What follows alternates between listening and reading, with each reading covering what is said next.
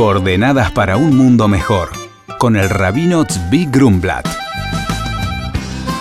El programa de hoy es En recuerdo y elevación del alma del doctor Mordejai Mario Benixak Halevi, en ocasión de su Yortzeit el 19 de Adar. Muy buenos días, Shalom. Quisiera hoy detenerme en el concepto del Yurtzeit, aniversario de fallecimiento de una persona.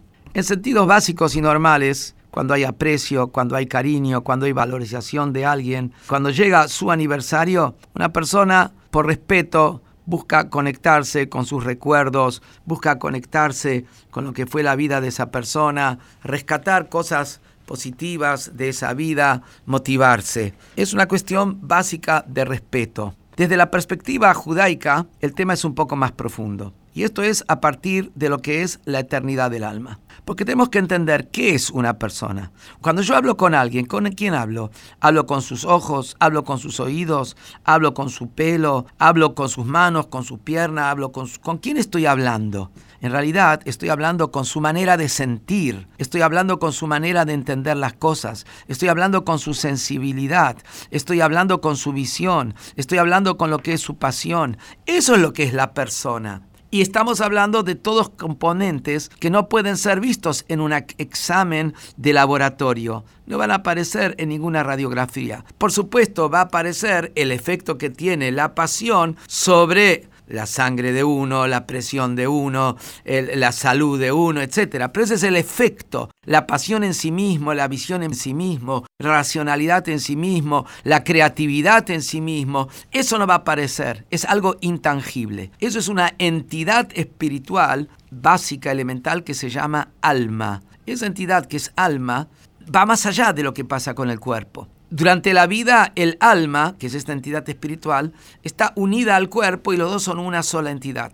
Fallecimiento implica que se separa el cuerpo de esa entidad espiritual que es el alma. Pero esa entidad espiritual sigue existiendo. Lo que se entierra es el cuerpo. Pero lo esencial de lo que es la persona, que es el alma, su entidad espiritual, y más aún la chispa divina que hay en ese alma, eso es algo que es eterno, eso no se termina con la vida física y la vida corporal. Y por eso cuando llega cada año el día del fallecimiento, que es el día en el cual se elevó el alma, se desprendió el alma del cuerpo y se elevó hacia las dimensiones espirituales, ese día el alma tiene una elevación extraordinaria en las dimensiones espirituales y en su unión a Dios. Por eso ese día la costumbre judía es los hijos recitan el Kadish, estudiar Torah, especialmente la Mishnah, hacer acciones de tzedakah, acciones de bien, darle a los pobres, a las instituciones de donde se enseña Torah, donde se educa, hacer acá en aras de ese alma. Con eso acompañamos al alma,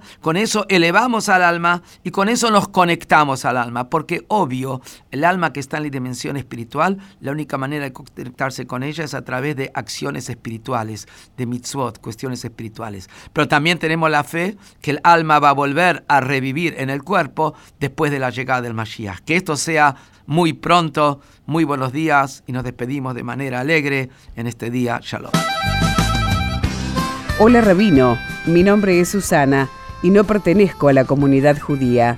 Quería saber si el Shabbat tiene algún significado para mí. El rabino responde, hola Susana, a pesar de que no debes cumplir el Shabbat según las leyes de la Torá, el Shabbat tiene un mensaje que es para todos.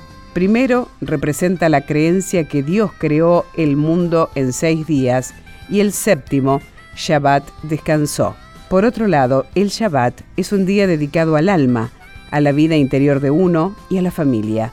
Todos necesitamos parar las corridas del trabajo y la rutina para nutrir nuestra alma y pasar tiempo con nuestra familia más que con la tecnología. Sentarnos a cenar juntos, escucharnos y disfrutar uno de los otros. Todo esto se puede aplicar en la vida de cada uno y sin dudas le traerá bendición. Por consultas al rabino pueden escribirnos a coordenadas@jabad.org.ar. Coordenadas para un mundo mejor con el rabino Zvi Grumblat. Shalom y Shabu Tov.